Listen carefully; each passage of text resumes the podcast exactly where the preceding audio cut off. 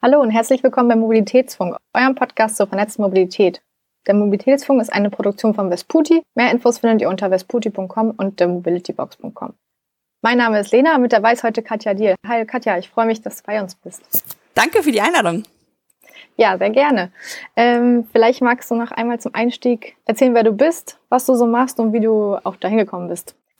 Ich ähm, bin mittlerweile, glaube ich, fast 20 Jahre, äh, also ein bisschen älter als ihr, ähm, dabei. Ähm, also erstmal habe ich äh, Konzerne der Mobilität und Logistik von innen kennengelernt, habe äh, ein Medien- und Literaturwissenschaft äh, absolviert, auch mit Soziologie noch dabei, war auch erst journalistisch tätig, habe dann in die PR gewechselt und dann bin ich da auch geblieben, so Marketing und Kommunikation, habe ähm, im, im, in der Logistik von Hellmann Worldwide Logistik, also sowas wie DHL, das war damals allerdings noch ein ähm, Familienhand, Seefracht, Luftfracht, äh, Gigaliner, ein Übernachtexpress, also diese ganzen Dinge, die ja heute auch einen großen Teil der Mobilitätsfrage äh, stellen einfach kennengelernt, wie man das so ähm, organisiert, äh, was da auch für Systeme dahinter stecken, was auch die Jobs angeht, die FahrerInnen da ähm, absolvieren. Dann bin ich gewechselt ähm, zu einem Stadtwerk, also eher kommunal ähm, mit der Mobilität mich auseinandergesetzt. Ähm, habe auch bei Deutschland erster Privatbahn gearbeitet, der Nord Nordwestbahn, hat also auch das kennengelernt von innen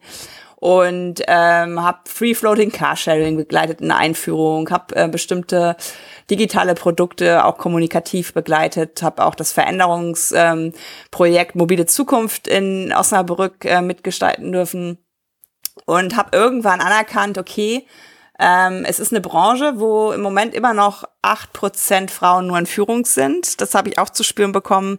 Ich war dann irgendwann die einzige Frau in dem Bereich in Führung und es wird nicht gerade leichter dadurch ähm, und habe auch gemerkt, dass mit dem Blick, wie ich auf Mobilität so gucke, also sehr menschenzentriert, auf Bedürfnisse äh, achtend, dass ich da irgendwie nicht so äh, äh, weiterkomme, wie ich das gerne gehabt hätte. Habe das System Konzern dann auch verlassen und äh, seit dreieinhalb Jahren gibt es She Drives Mobility. Das habe ich angefangen als äh, Podcast, der vor allen Dingen Frauen ans Mikro holen sollte, die in der Mobilitätsbranche arbeiten, um zu zeigen, wie spannend es ist, in dieser Branche zu arbeiten, um mehr Frauen dazu anzuregen, eben nicht durch Zufall ähm, in dieser Branche zu landen, weil tatsächlich, ich habe da knapp 80 Ausgaben. Es war nur eine Frau bisher, die gesagt hat, ich wollte von Anfang an das machen. Alle anderen haben gesagt, ich hätte es mir nie vorstellen können, an Mobilität zu arbeiten. Naja, und bei She's Rise Mobility findest du mittlerweile meine Webseite, meinen Blog. Ich bin sehr bei Twitter und LinkedIn aktiv.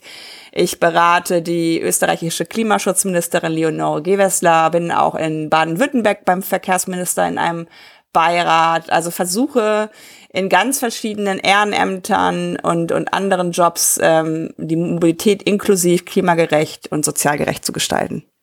Alles klar, danke. Das klingt ja alles sehr, sehr spannend. Ähm, wo du jetzt gerade meintest, dass nur 8% äh, in den Führungspositionen Frauen sind. Hast du das Gefühl, das war schon ein Nachteil für dich, in der Mobilitätsbranche eine Frau zu sein? Es ist etwas, was irritiert. Mhm. Ähm, wenn du, wenn du in, in einer Branche arbeitest und da gibt's ja noch ein paar andere. Also wir reden nicht umsonst vom Gender Pay Gap, wir ne, reden nicht umsonst davon, wie viele Frauen sind eigentlich in den DAX-Vorständen. Ähm, warum muss es eine Frauenquote geben, obwohl mehr als 50 Prozent äh, der Bevölkerung äh, als weiblich gelesen werden? Ähm, und ich habe gemerkt, das ist ja eine Entwicklung gewesen. Ich war ja einen Tag noch Teamleitung. Äh, und da waren halt doch durchaus noch ein paar andere Frauen. Und dann ähm, bin ich halt Abteilungsleitung geworden und auf einmal, und das war, ich glaube, von Dienstag auf Mittwoch oder so, also, also, also ich war ja dieselbe Person, mhm. hatte einen anderen Titel. Ähm, auf der einen Seite haben die Menschen im Kundenservice fast wieder angefangen, mich zu sitzen, ähm, weil das für die in damals noch, ich denke, es hat sich auch mittlerweile alles fortentwickelt, aber es war noch sehr hierarchisch alles. Und ähm, ja, in dem Bereich die Einzige zu sein, ähm, war natürlich etwas, wo du automatischen Fokus hast, wobei du bist das andere in dem Moment im Raum. Und ich glaube, das ist gar nicht unbedingt böswillig, sondern sowas Natürliches. Also das geht ja bei der Mobilität auch, ähm, warum ist der ICE, der 2022 auf die Schiene kommt, nicht barrierefrei? Ja, weil keine Frau im Rollstuhl, kein Mann im Rollstuhl mit beteiligt wurde, diesen Zug zu entwickeln. Also ich glaube, das ist nichts, wo, wo wir äh, als Menschen ähm, einfach böse Menschen sind, sondern wir, wir kennen bestimmte Sachen nicht. Und dann irritiert es natürlich, wenn auf einmal ein, eine Person im Raum ist, von denen gab es vorher noch nichts am Tisch und vielleicht auch anders auf Mobilität blickt Mhm. Und das war bestimmt was, was es mir durch diese Irritation nicht gerade leichter gemacht hat. Das auf jeden Fall. Ja, das glaube ich. Äh, aber Irritation kann ja auch so ein bisschen Aufmerksamkeit schaffen. Und das schaffst du ja auch bei Twitter und LinkedIn ganz gut. Da bist du ja auch sehr, sehr aktiv. Jetzt hast du auch noch ein Buch veröffentlicht. Neben all dem ganzen anderen, was du eh schon machst. Und das heißt ja Hashtag Autokorrektur. Vielleicht kannst du dazu kurz noch was erzählen, ähm, wie du dazu gekommen bist, jetzt ein Buch zu schreiben und genau, was dieser Hashtag vielleicht auch zu bedeuten hat. Ein Freund von mir hat mal gesagt, bevor du nicht ein Buch geschrieben hast, nimmt dich niemand ernst. Und dann habe ich immer gedacht, hä, warum? Äh, warum muss ich jetzt ein Buch schreiben, damit die Ideen, die ich habe, irgendwie ähm, eine Wahrnehmung erfahren? Aber ich kann leider nur sagen, es stimmt. also wer mir schon sehr lange bei, bei Twitter folgt, der wird vielleicht auch gar nicht unbedingt viel Neues äh, finden, mhm. sondern eher alles an einem Platz. Äh, was ich aber gemacht habe, ich habe 60 Menschen interviewt. Davon sind nicht alle ins Buch gekommen. Viele haben mir auch einfach anonym, weil sie nicht ähm, rausgehen wollten mit ihrer Stimme, bestimmte Sachen gesteckt, was so nicht funktioniert in der Mobilitätswelt. Und ähm, ich habe halt den Wunsch gehabt, diese Menschen ähm, sichtbar zu machen, die im Auto sitzen, aber gar nicht Auto fahren wollen, die mhm. keinen Führerschein haben. Das sind in Deutschland 13 Millionen Erwachsene, ganz schön große Gruppe, ja. die also gar nicht Zugriff haben auf dieses Autosystem, von dem wir ja immer behaupten, jeder will Auto fahren, jeder kann Auto fahren. Und äh, anstatt dass Katja sagt, das ist nicht gut, was wir tun, habe ich gedacht, ist es kräftiger, wenn die Menschen, die betroffen davon sind, von dieser ähm, sehr autozentrierten Welt, wenn die mal ihre Geschichte erzählen. Also Autokorrektur ist ein Buch. Im ersten Kapitel lernst du so ein bisschen, wie konnte es dazu kommen, dass wir so autozentriert sind in der Mobilität. Es geht auch um Räume. Wo fühlen sich Menschen sicher? Wo findet Begegnung statt? Welche Räume vermeiden wir auch, wenn sie falsch gestaltet sind? Mhm. Und dann das dritte Kapitel ist das Kapitel Mensch, wo diese Interviews stattfinden. Da gibt's Menschen aus dem ländlichen Raum, da gibt's ältere Menschen, da gibt's Menschen, die aus der BIPOC-Community sind, also nicht der weißen heteronormativen Mehrheitsgesellschaft auch entsprechen. Und viele von diesen Leuten fahren durchaus Auto, sagen aber, wenn es für mich sicherer wäre, wenn ich äh, keine Barrieren im Sinne von Stufen überwinden müsste, wenn ein ICE von mir als Rollstuhlfahrender Person einfach genutzt werden könnte, ohne dass ich 14 Tage vorher bestellen muss, dann wäre ich äh, mobil. Aber so macht ihr mich immobil mit der öffentlichen Mobilität, die ihr mir bietet und mit den Alternativen. Und deswegen fahre ich Auto. Mhm. Ja, sehr spannende Gespräche, die du da wahrscheinlich geführt hast. Kannst du das einmal kurz zusammenfassen, was so deine Erkenntnisse aus den Interviews waren und was das auch für die Mobilitätsbranche dann bedeutet und was verändert werden muss, damit das alles inklusiver und gerechter wird? Sehr viel kürzer, als ich eigentlich wollte, ist das letzte Kapitel mit den Lösungen geworden, weil die sind alle schon da. Wir müssen sie nur äh, zusammenstecken. Also es gibt nicht die Lösung für alle Städte, alle suburbanen Gebiete und alle ländlichen Räume. Es gibt ein, eine Art Werkzeugkoffer und dann nimmst du halt die Sachen raus, die du benötigst, um das eigene Auto obsolet zu machen. Auf der anderen Seite, das muss ich aber auch gleich sagen, es geht nicht nur um Angebote, sondern auch um die Privilegien des Autos, die wieder zurückzuführen zu einer Gleichberechtigung auf der Straße. Und da fangen viele ähm, um uns herum, also irgendwie ist, ist, ist, ist Deutschland gerade so eine im negativen Sinne Insel, wo noch nicht die Autokorrektur eingesetzt hat. Und Autokorrektur meint ja auch, das Auto findet immer noch statt. Mhm. Es wird aber ähm, gesund für alle genutzt. Und Menschen, die super aufs Auto angewiesen sind, denen nehme ich das ja auch nicht weg. Ich, ich sage einfach, lasst uns mit der Veränderung jetzt beginnen, damit wir in der Zukunft ein besseres System haben. Und da ähm, habe ich so gemerkt, wie viele ähm, super unterschiedliche Gründe ins Auto führen können, dass es in Deutschland auch nicht genügt zu sagen, ich will aber nicht Auto fahren. So ähnlich, wenn man auf einer Party sagt, ich möchte keinen Alkohol, wird sofort gefragt, mhm. warum. Ähm, und das finde ich nicht in Ordnung, weil wir leben ja in einer Demokratie in unserem Grundgesetz steht, die Würde des Menschen ist unantastbar und ich habe auch ein Recht auf Unversehrtheit. Ähm, acht Menschen sterben aber täglich im Straßenverkehr. Das sind 113 Menschen, die da traumatisiert werden, als Angehörige, ja. als, als KollegInnen, als Menschen, die vor Ort vielleicht auch helfen bei einem Unfall. Und natürlich sind die Menschen, die im Auto sitzen, immer noch am sichersten, weil sie halt so viele Sicherheitssysteme, Airbags, Gurt und was es da alles gibt, mit sich tragen, was Fahrradfahrende, zu Fuß gehende natürlich nicht haben. Und ich möchte gerne die Beispiele aus dem Ausland nutzen, zum Beispiel Helsinki, seit 2019 keine Verkehrstoten mehr, weil sie halt anerkennen, okay, ähm, das ist ein Tod, den wir vermeiden können.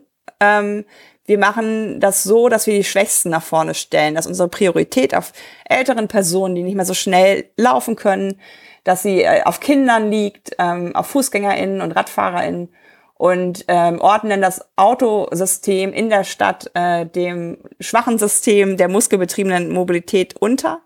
Und dann hast du automatisch meiner Meinung nach auch einen Mehrwert für alle, weil es wird lebenswerter. Wir können uns wieder in die Augen gucken, wenn wir die Straße überqueren.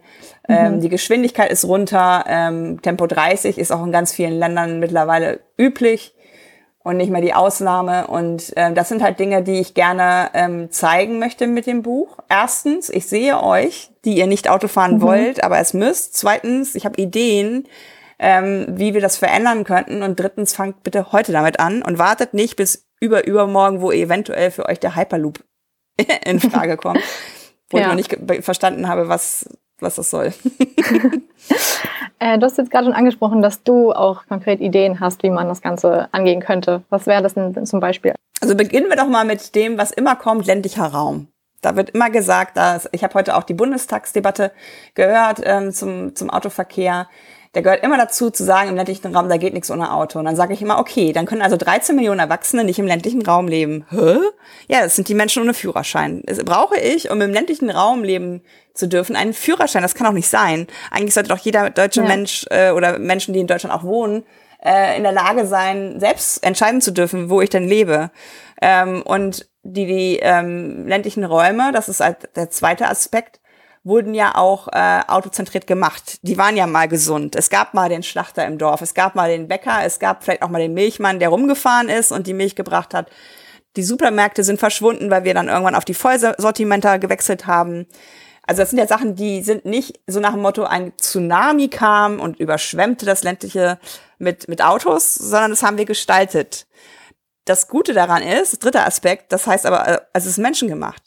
Und das können wir zurückdrehen und mhm. das können wir, wenn wir wollen, auch anders gestalten. Für den Übergang jedoch, bis es wieder ganz gesund werden wird und die Nahversorgung wieder stimmt und auch die, die Jobs vielleicht näher an die äh, Wohnorte wieder gerückt sind, brauchen wir ähm, ja, Lückenschluss. Also wir brauchen On-Demand-Rufbusse, wir brauchen die E-Scooter und Leihräder, eigentlich gerade auch im ländlichen Raum. Mhm. Weil der Schienenausbau, der wird nicht so schnell passieren, leider, wie wir das bräuchten. Auch da haben wir viele tausend Kilometer ja abgebaut. Und das ist so die Idee, die ich für den ländlichen Raum habe, einfach die Sachen aus der Stadt zu nehmen, auch ähm, Coworking Spaces zum Beispiel, dass Leute nur noch dreimal die äh, oder zweimal die Woche zum Arbeitgeber in der Stadt fahren und ansonsten auf dem Land arbeiten, wenn sie denn Wissensarbeitende sind. Da gibt's viele Optionen. In den Niederlanden ist es sogar ähm, ähm, ein Gesetz, dass du Recht auf Homeoffice hast. Das ist bei uns ja wieder gekippt worden, obwohl jetzt die ganze Pandemie so gut funktioniert hat also da habe ich für den ländlichen Raum allein schon recht viele Ideen und mein Mantra ist halt immer auf diejenigen, die wir als Schwächere oder Minderheit framen, dass wenn wir auf die gucken, meistens die Mehrheit auch immer was davon hat. Mhm. Genau, also auf den ländlichen Raum haben wir jetzt schon geguckt und ähm, ich meine, auch die Städte sind jetzt autogerecht gestaltet und alles auch sehr auf die Autonutzung angepasst. Was müsste denn da passieren, dass das weniger werden würde? Die Stadt, ähm, so wie ich hier in Hamburg lebe, ähm, ist tatsächlich mit sehr vielen ähm, Optionen ja ausgestattet der Alternativen. Bis hin, dass du dir ein Auto mieten oder im Carsharing äh, für eine Stunde nehmen kannst. Trotzdem verändert sich hier nichts, weil Parken vor meiner Haustür ist zum Beispiel immer noch umsonst. Also es sind zwölf Quadratmeter Raum vor meiner Haustür, öffentlicher Raum, der kostenlos an ein stehendes Gefährt, was keinen Nutzen für irgendwen hat.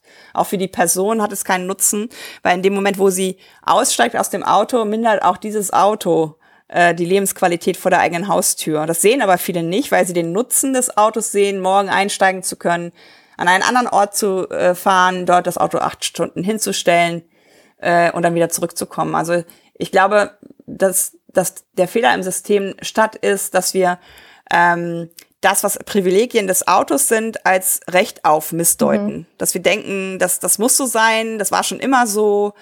Äh, und das geht um Raum, das geht um Lärm, es geht um Emissionen, es geht um Mikroplastik durch äh, Autoreifen. Es geht darum, dass Kinder, die 90 Zentimeter groß sind, einfach nur noch auf Blech scha schauen und sich nicht frei bewegen können, weil sie immer nur bis zur nächsten Ecke kommen. Und da muss man wieder gucken. Und ich glaube, das ist halt was, wenn wir da eine Gleichberechtigung hätten, dass jeder Mensch wichtig ist und zwar nicht nur der Mensch, der ein Auto hat, da würde sich schon ziemlich viel bewegen, wenn wir so auf die Stadt schauen würden. Ja, das stimmt. Dir wird ja auch oft vorgeworfen, dass du das Auto hast. Ist dem denn so oder sind das eher die Privilegien, die dir daran nicht gefallen? Und welche sind es denn, die dich daran besonders stören? Ich bin überhaupt nicht in der Lage zu hassen. Also äh, prinzipiell nicht, weil ich finde, das ist verschwendete Energie. Weil Hass ist ja etwas, was etwas auch mit mir macht und nicht nur mit der Person oder dem Ding, dem ich Hass entgegenbringe. Ähm, die größte ähm, Strafe von meiner Seite ist Ignoranz. Also einfach zu sagen, es ist mir egal. So, also und das ist das Gefühl, was ich bei einem Auto habe. Ich fahre ja selber Auto. Ich habe einen Führerschein und manchmal, wenn ich in den ländlichen Raum zu meinen Eltern fahre, gerade am Anfang der Pandemie, als noch nicht klar war, wo, wo steckt man sich an, äh, wie, wie laufen die Wege und auch ehrlich gesagt, wenn mein Papa ein bisschen Angst mhm. hatte, äh, habe ich mir ein Auto gemietet und bin dann halt ähm, ähm, ähm, zu meinen Eltern hingefahren. Ähm, ich hasse Autos nicht. Ich hasse das, was wir aus ihnen gemacht haben. Ich hasse die, die Wertigkeit des Autos, die über den Menschen steht. Äh, wenn man davon Hass sprechen will. Ähm, aber eigentlich ist auch das kein Hass, sondern ich nehme es wahr und will es verändern. Es kann nicht sein, dass, dass der, die Lebensqualität der Städte äh, nach dem Autofaktor bemessen wird. Also wie gut geht es unseren Autos in der Stadt? Sie kommen schnell durch, sie können überall parken, anstatt zu sagen, äh, wir schaffen Städte, wo Menschen sich gerne aufhalten, wo Menschen miteinander ins Gespräch kommen in der Nachbarinnenschaft. Wir fahren doch auch immer in Urlaub an Orte, wo es ruhig ist, mhm. wo, wo wir uns in, äh, auf einem schönen Marktplatz Cappuccino trinkend die Leute anschauen. Haben das aber nicht zu Hause und brauchen deswegen gerade als StädterInnen den Urlaub, um, um, um sich zu erholen. Vielleicht ist ein Urlaub pro Jahr obsolet, wenn die Stadt ruhiger wird, wenn die Stadt lebenswerter und grüner wird. Und das ist das, was ich, was ich sehe, dass wir ähm, aus Gott sei Dank vor dem Auto entstandenen Städten in Europa zum Teil ähm, ja so, so Lebenszonen für Autos gemacht haben. Also manche haben ja auch gesagt, wenn, wenn Aliens auf die Welt kämen, sie würden denken, dass das Auto die beherrschende Rasse ist. äh, weil sie halt so viel Platz bekommen, weil sie äh, Menschen einsaugen und ausspucken, aber ansonsten nur, nur rumstehen. Und das ist eigentlich, finde ich, ein ganz schönes Bild, weil es sollte doch auf der Straße richtig viel Mensch stattfinden. Und das habe ich teilweise hier in Eimsbüttel auch gar nicht, dass ich viele Leute sehe oder so, ne? Ja, ja, stimmt. Hast du in den Interviews irgendwelche Erkenntnisse gehabt, die dich besonders überrascht haben, also dass du vorher noch nicht gewusst hast und erst durch diese Interviews erfahren hast? Ich bin total bestärkt worden, meine Arbeit weiterzumachen. ähm, ich habe auch versucht, tatsächlich Menschen zu erreichen für ein Interview, die Auto, Auto total toll finden. Die haben sich aber nicht gemeldet. Ich glaube, das liegt auch daran, dass so mit, mittlerweile so eine gewisse Scham vielleicht da drauf liegt, ähm, das einfach sagen zu können in der Öffentlichkeit. Ich habe auch das Gefühl, dass äh, Automobilindustrie nicht mehr an alle Formate so geht, ähm, weil sie ähm, vielleicht auch anerkennen, eigentlich müssten wir uns schneller verändern. Ähm, ich habe richtig viel gelernt. Ich habe auch richtig viel Mental Load zum Teil gehabt, weil das halt natürlich auch Schicksale sind, die dahinter stecken. Also eine Sache, die mir einfällt, war ein Vater. Er und seine Frau hatten das erste Kind bekommen, äh, das Auto verkauft und ähm, war eine richtige Fahrradfamilie geworden. Ähm, der Kleine hat dann auch selber Fahrradfahren gelernt und dann kam der zweite Sohn mit Trisomie. Und Trisomie-Kinder ähm, haben einen sehr schlechten Muskeltonus zu Beginn ihrer Lebenszeit, weil sie da ein bisschen in, entwicklungsverzögert sind. Und da hat der Arzt verboten, dass der im Hänger mitfährt, weil das kann er nicht auffangen mit seinem Körper. Mhm. Und da musste diese Familie sich wieder ein Auto anschaffen. Und da hat äh, der Herr auch im Gespräch zu Recht sehr wütend gesagt, ich wohne hier in einer Stadt, die ist so behindertenfeindlich, ja. dass ich gezwungen werde, meine Familienmobilität wieder auf Auto umzustellen, weil ich natürlich nicht will, dass es meinem Sohn schlecht geht. Und der andere Sohn fragt mich ständig, warum wir nicht mehr so viel Rad fahren. Der findet nämlich Radfahren eigentlich ganz gut. Und die zweite Geschichte, die mir einfällt, war eine Frau in Armut lebend. Äh, mit ihrem Mann äh, haben, hat sie vier Kinder und sie hat mir nochmal ganz deutlich gemacht, dass es eben keine gute Mobilität ist für Menschen in Armut. Und das sind auch 13 Millionen Deutsche nach der, also nach der Pandemie ist es ja nochmal ein bisschen angestiegen. Ähm, dass äh, Automobilität etwas ist, was sich nicht planen lässt. Ja. Also diesen Aspekt hatte ich noch so, so deutlich gar nicht gesehen. Ich habe eher so die allgemeine Belastung für einen Menschen in Armut gesehen. Und sie meinte, nee, ich hätte super gerne, aber hier gibt es hier nicht, ähm, ein Öffi-Ticket, was ich einmal im Monat zahle.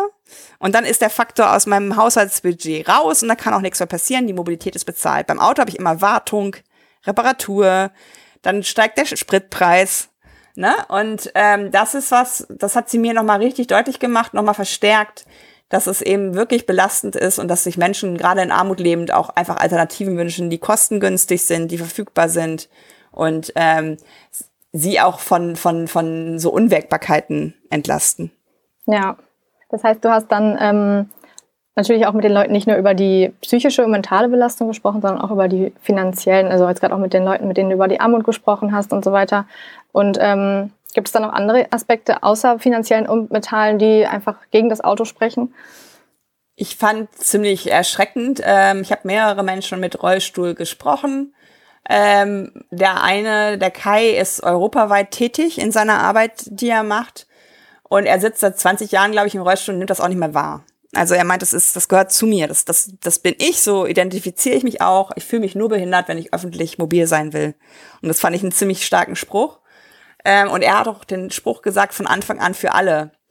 Und das ist relativ simpel, äh, wird aber nicht gemacht.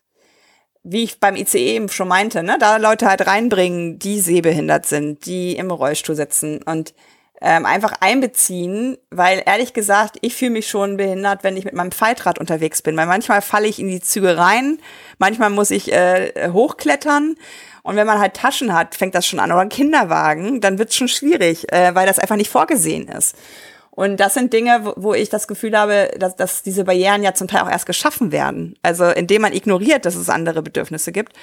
Und ähm, also das war eine Sache, die mir aufgefallen ist. Und es gibt natürlich auch Menschen, die, die bestimmte psychische Erkrankungen haben und nicht aushalten, eng mit Leuten in einem Raum wie in einem Bus zu sein, aber auch gleichzeitig nicht Auto fahren wollen, weil, oder nicht bezahlen können. Da war eine Dame, die hat mir erzählt, für ihren Rollstuhl gäbe es so eine Art Moped.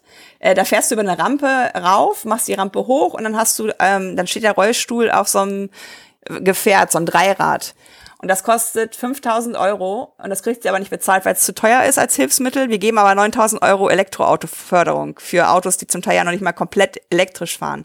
Und das wollte ich halt auch noch mal so ein bisschen zeigen. Wie sind eigentlich die Gewichtungen und welche, welche Lösungen gibt es auch da und warum verweigern wir Menschen im Rollstuhl so eine Lösung, ähm, zahlen aber einem Menschen, der gut situiert ist, ähm, eine Elektroauto-Kaufprämie?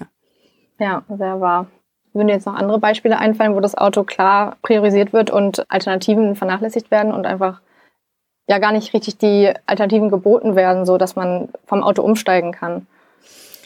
Wir haben natürlich viel getan, äh, diese Autoabhängigkeit zu schaffen und jetzt so zu tun, wir können nichts verändern, weil wir ja autoabhängig sind. Also es ist halt so ein, so eine komischer, so ein komischer Teufelskreis, den ich gerne durchbrechen möchte, auch mit der kommunikativen Arbeit, die ich so mache. Ich fand ganz schön, ähm, dass die Menschen, wenn sie so mit mir gesprochen haben, selber auch sich so Gedanken gemacht haben, was würde mir eigentlich helfen? Das war gar nicht immer so, ich brauche noch eine App und ich muss irgendwas Digitales haben, sondern warum eigentlich ist äh, im, im, im Abendverkehr und frühmorgens in, in Bussen und Bahnen nicht bei manchen ähm, eine Person dabei, die ich ansprechen kann, die subjektive Sicherheit macht, die einschreitet, wenn es Probleme gibt, die aber auch Auskünfte erteilt, die Einstiegshilfe gibt, die ansprechbar durch eine Uniform ist, als freundlicher Mensch, nicht als Ticketkontrolleur, ähm, dass wir einfach anerkennen, es gibt diese Bedürfnisse und vielleicht holen wir dann auch diese Menschen, zumindest da, wo öffentliche Mobilität besteht, wieder in die Waggons rein oder in die Busse, weil wir sagen, wir, wir passen auf dich auf oder wir sind da, wenn du Fragen hast. Weil wir reden ja viel vom autonomen Fahren und ich glaube, dass Menschen, bestimmte Personengruppen sich nicht in so einen Zwölfsitzer setzen würden, wenn sie nicht wissen, da ist jemand, der auch ein bisschen aufpasst.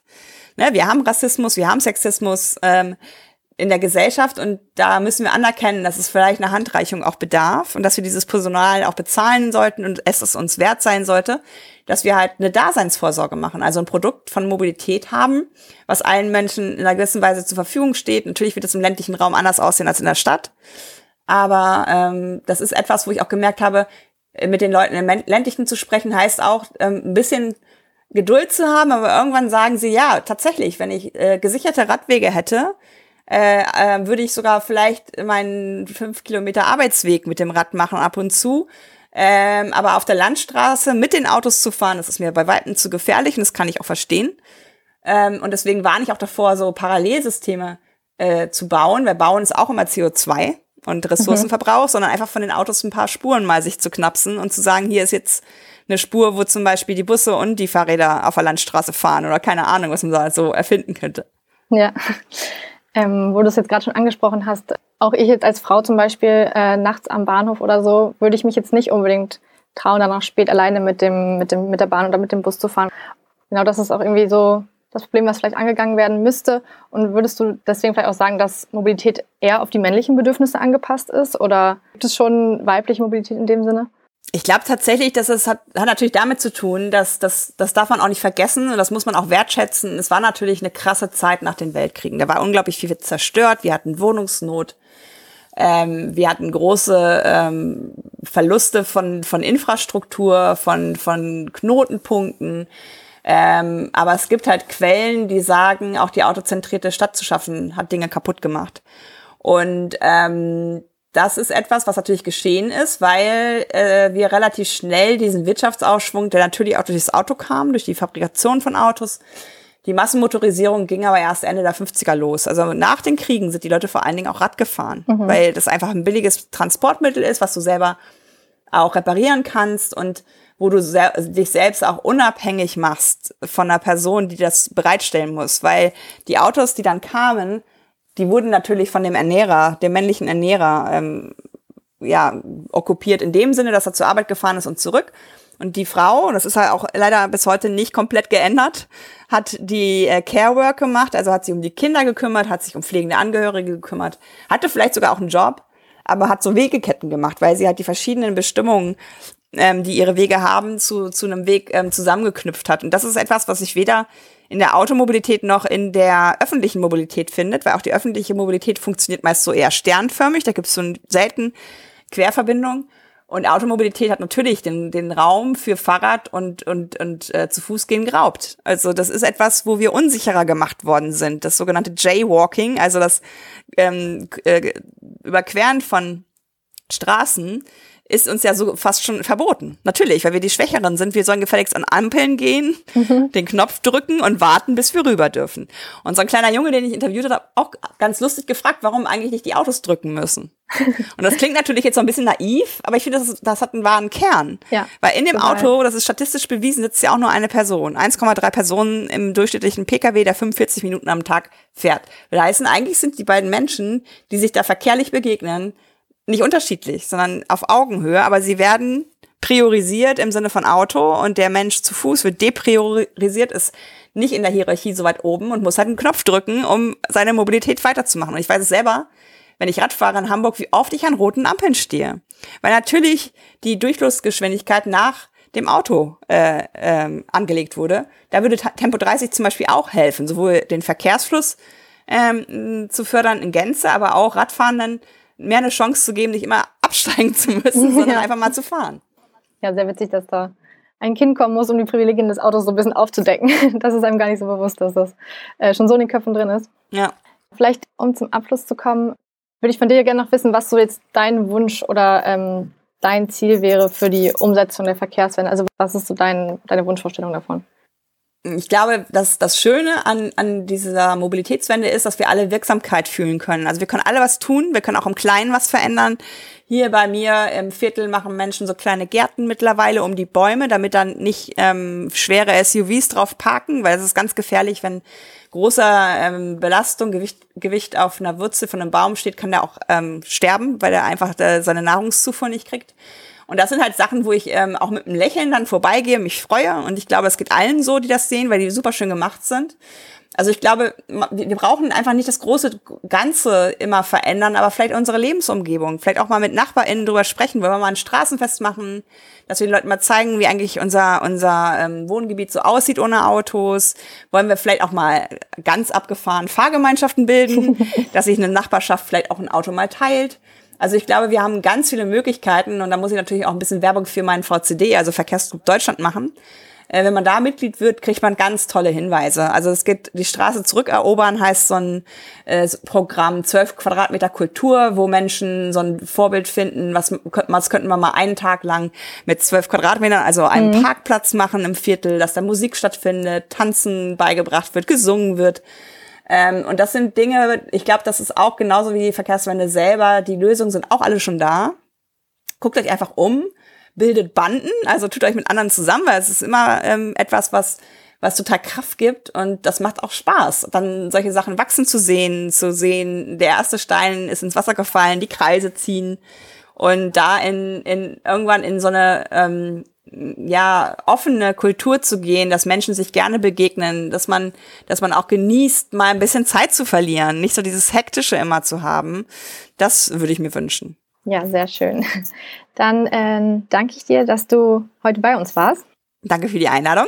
Damit kommen wir zum Ende der Sendung. Nochmal herzlichen Dank.